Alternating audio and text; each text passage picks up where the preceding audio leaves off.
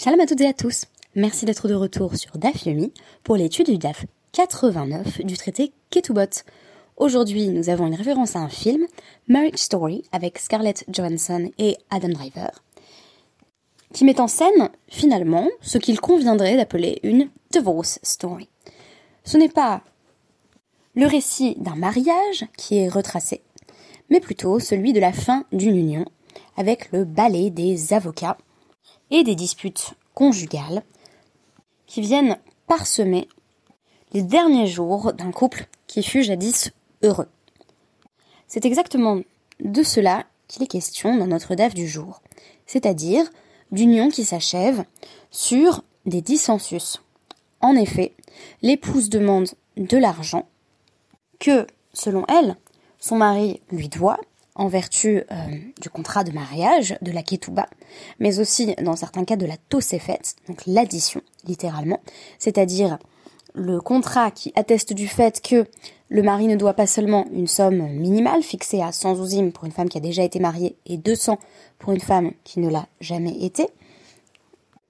Toute somme qui euh, excéderait euh, celle-ci serait appelée une, une tosefet, donc un bonus en quelque sorte. Alors, la femme va se présenter devant le Bedin, affirmer que euh, son mari lui doit de l'argent et euh, celui-ci fait la sourde oreille. Alors, comment euh, légiférer dans ces cas civils liés au divorce? Notre DAF 89 va précisément s'intéresser à un cas où il manque des documents. Le cas le plus simple euh, serait celui où l'épouse peut présenter à la fois sa ketouba et son guet, son contrat de mariage et son contrat de divorce. Le cas échéant, le mari va bien être obligé euh, de verser la somme intégrale indiquée euh, dans sa ketouba, sauf s'il peut présenter ce que la Guémara va nous présenter par la suite comme étant un chauvard, donc un reçu. Le reçu va être remis au mari lorsqu'il a déjà réglé la somme indiquée dans la ketouba, afin euh, d'éviter que euh, par une ruse de l'épouse, celui-ci se retrouve à devoir payer plusieurs fois la somme inscrite dans le contrat de mariage. En effet, on peut imaginer un cas où elle se présente à plusieurs tribunaux différents en disant il ne m'a toujours pas payé la ketouba, il ne m'a toujours pas payé la ketouba. Et pour qu'il n'ait pas à payer à chaque fois, il va euh, pouvoir présenter le chauvard. Donc rapportons notre Mishnah. Les tout derniers mots du DAF 88, situé à l'intersection avec le DAF 89. Donc, Hotia get ve'ein imo ketuba, gova ketubata. Donc, une femme qui peut présenter son contrat de divorce mais pas son contrat de mariage, va malgré tout euh, pouvoir empocher la somme inscrite dans sa ketuba. La présomption semble être ici que s'il y a divorce, il y a forcément eu mariage, et la Gemara va évoquer le fait que euh, dans certaines régions, on n'avait même pas coutume de rédiger euh, la ketouba, donc l'acte de mariage, et que donc on avait seulement le get pour que la femme fasse valoir ses droits. Donc elle prend l'argent à son mari dans ce cas. Ketouba ve'en ima get. Mais voici qu'elle a le contrat euh, de mariage, elle dit qu'elle est divorcée, mais elle n'a pas son contrat de divorce. Hi avad giti. Et elle dit, j'ai perdu le contrat de divorce. Vehu omer avad shovari. Et ben moi j'ai perdu le reçu qui dit que j'ai déjà donné la somme inscrite dans la euh, ketouba.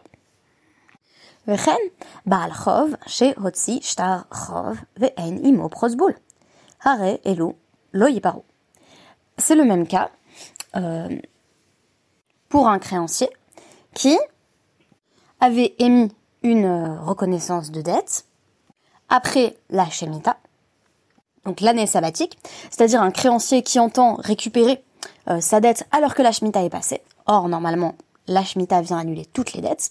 Ve'animo prosboul. Et il n'a pas le prosboul, donc, euh, que je vais euh, définir dans un instant.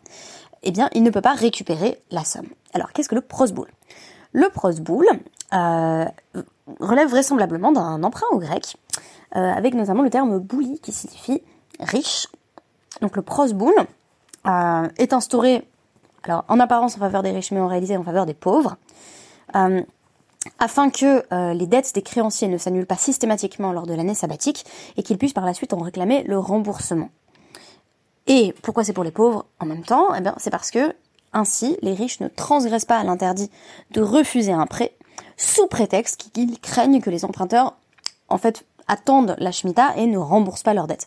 En effet, le problème, c'est que bah, si la Shemitah approche, le créancier va se dire c'est même pas la peine que je prête parce que l'emprunteur va se dire bon j'ai qu'à attendre la Shemitah et ce sera l'annulation des dettes. Donc cette loi risquait de se retourner contre les pauvres, qu'elle était supposée protéger de l'endettement excessif, puisque les prêteurs pouvaient dire euh, moi je n'ai pas envie euh, de prêter. Donc Hillel euh, Azaken va instituer le prosboul, qui présente le texte suivant Harani Moser Lachem Kol Chovot Sheyeshli, Egbe Otam Kolzman Sheyerze. Donc je vous transmets tous les prêts que j'ai concédés pour que je puisse les réclamer quand je le voudrais. Et donc, à travers ce prosboul, le créancier va pouvoir dire, en fait, je peux encore récupérer ma dette après euh, la Shemitah parce que euh, bah, j'avais dit, euh, Goldman chez RC, je peux réclamer donc ces prêts au moment où je le voudrais. Ainsi, le prêteur va en réalité transférer au tribunal rabbinique le droit de récupérer ses dettes, et ce n'est pas lui qui le fait, c'est le Beddi. Fin de la Mishnah, c'est Raman Shimon ben Gamiel qui dit, donc Mina Sakana ve Elar, Isha Govak Tubata chez le baguette, ou Baalchov, Gové, chez le.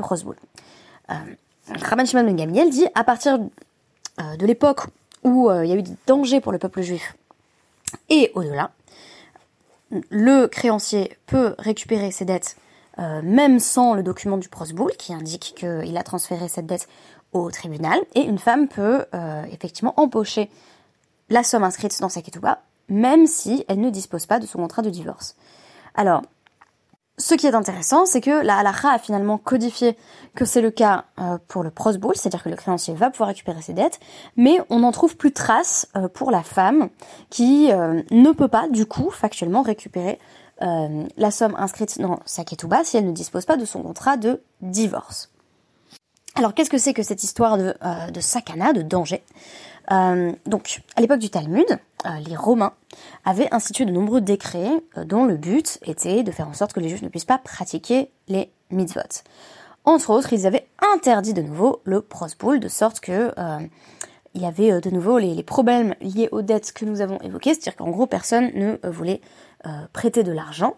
Donc en fait, la plupart des gens allaient faire un prosboul et ensuite détruire le document de prosboul, un petit peu comme des, comme des maranes, si vous voulez, parce qu'ils n'avaient en fait pas le droit de le faire. Ils voulaient pas que les Romains euh, mettent leurs mains dessus. C'est l'explication que je vous rapporte, qui est celle du Kesef Mishneh dans son commentaire sur euh, le Rambam. Et pourtant, euh, eh bien, c'est Minasakana Ve'elar. Au-delà de cette période également, les sages, quand bien même le danger avait disparu, quand bien même il n'y avait plus de danger immédiat, je pense qu'en Babylonie, il n'y avait pas un tel acharnement à empêcher les Juifs de pratiquer les mitzvot, les sages ne sont jamais revenus euh, sur cette euh, sur cette coup-là, sur cette marque de, souplesse à la RIC qui consistait à euh, permettre à une personne qui avait perdu son prosboul de récupérer quand même ses dettes, afin qu'il y ait uniformité dans la pratique du judaïsme, et je cite encore le Kesef Mishneh. Et pourtant, si on veut avoir l'équivalent pour une femme, et qu'on consulte le Evanaizer Kouf Yudbet, on constate que bah, une femme qui a perdu son guette euh, ne va pas effectivement pouvoir récupérer la somme inscrite dans sa ketuba. Euh, donc Totsi euh, Stark Tuba. Sinon, le mari peut simplement jurer qu'il lui a déjà versé cette somme, Veniftar, et il est ainsi exempté de paiement. En lien avec la suite de la Gemara, le Shulchan Aruch précise que si donc elle a son guette et qu'elle n'a pas sa ketuba, im דרך hamakom שלא יכתוב כתובה גובה עיקר כתובה, baguette shebeyada. Donc si euh, elle est dans, dans une région où on n'a pas la coutume d'écrire véritablement les, les, contrats euh, de mariage, alors le guet suffit. Elle peut effectivement empocher l'essentiel, donc euh, le, le, capital qui est inscrit dans sa ketouba, euh, grâce au guet qu'elle a dans sa main.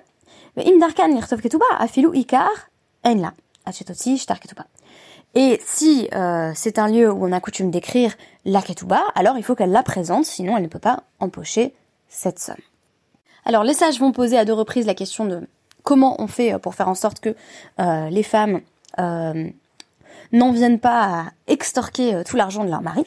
Donc on commence par dire, pour une femme qui présente sa ketouba et son contrat de divorce, on va rédiger un, un, un chauvard, donc un reçu que le mari va pouvoir présenter en disant j'ai déjà payé et on nous dit euh, si elle peut euh, collecter la somme qui lui est due simplement avec un contrat de divorce, qu'est-ce qu'on fait? Parce que on craint là encore qu'elle se promène de bedine en bedine avec, avec son, son, contrat de divorce pour faire en sorte que son mari paye encore et encore.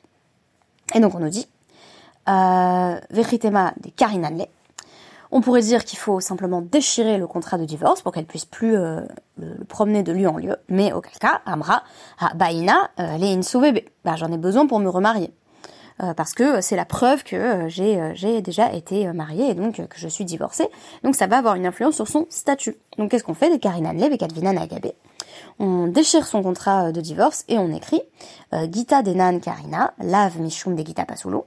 On n'a pas déchiré ce contrat de divorce parce qu'il n'était pas valide. C'est bien une femme divorcée. Et là, Delo, euh, Teedar, Ve, Tigbabe, Zimna, Harina. Nous l'avons déchiré pour qu'elle ne puisse pas se rendre dans un autre euh, tribunal pour euh, reprendre de l'argent à son mari qui lui a déjà donné.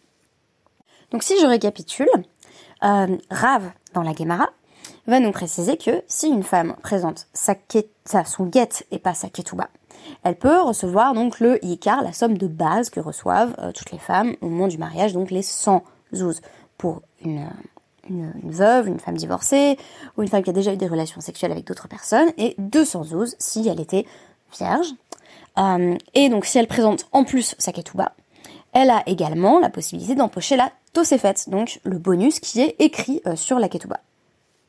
Mais si elle vient avec sa ketouba sans son guette, elle ne peut pas euh, recevoir la somme inscrite dans euh, sa ketouba, elle peut recevoir en revanche, selon Rav, la tosefet, donc la somme supplémentaire. Par exemple, il y avait marqué, euh, voilà, je, dois à ma femme donc 200 zouzim plus je rajoute 400 zouzim, elle, elle empoche 400 mais pas les 200, parce que avec son guet, elle a peut-être déjà récolté les 200.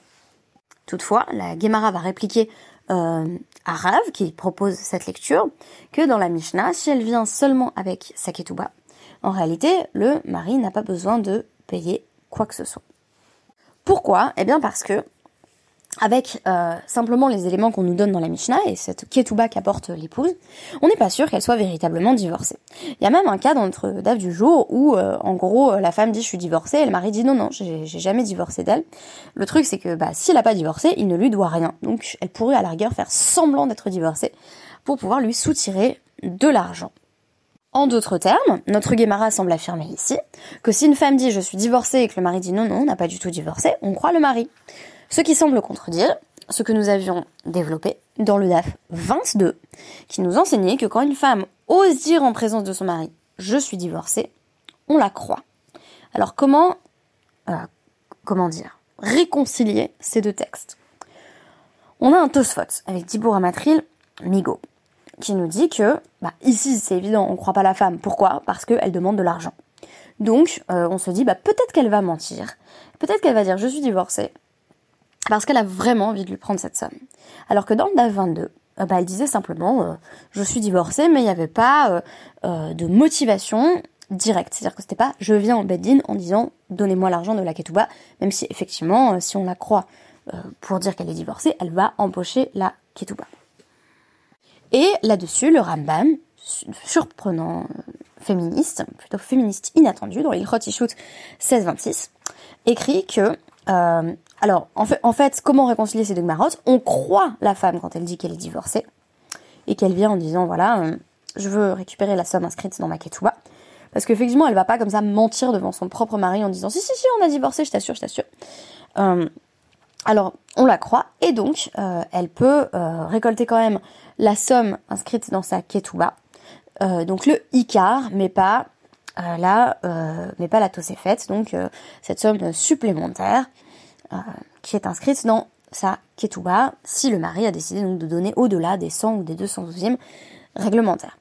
De ce que j'ai compris du Shulchan le Shulchan va aller plutôt dans le sens du Tosfot que du Rambam, c'est-à-dire le Tosfot nous dit bah quand une femme vient et demande de l'argent, on la croit pas euh, pour affirmer qu'elle est divorcée, peut-être qu'elle ment, tandis que le Rambam, lui, affirmerait qu'on pourrait au moins la croire partiellement, tandis que si elle veut récolter la faite, la somme supplémentaire, il faut qu'elle vienne avec On a donc deux perspectives différentes sur la question de savoir jusqu'où une femme serait prête à aller euh, pour empocher une coquette somme.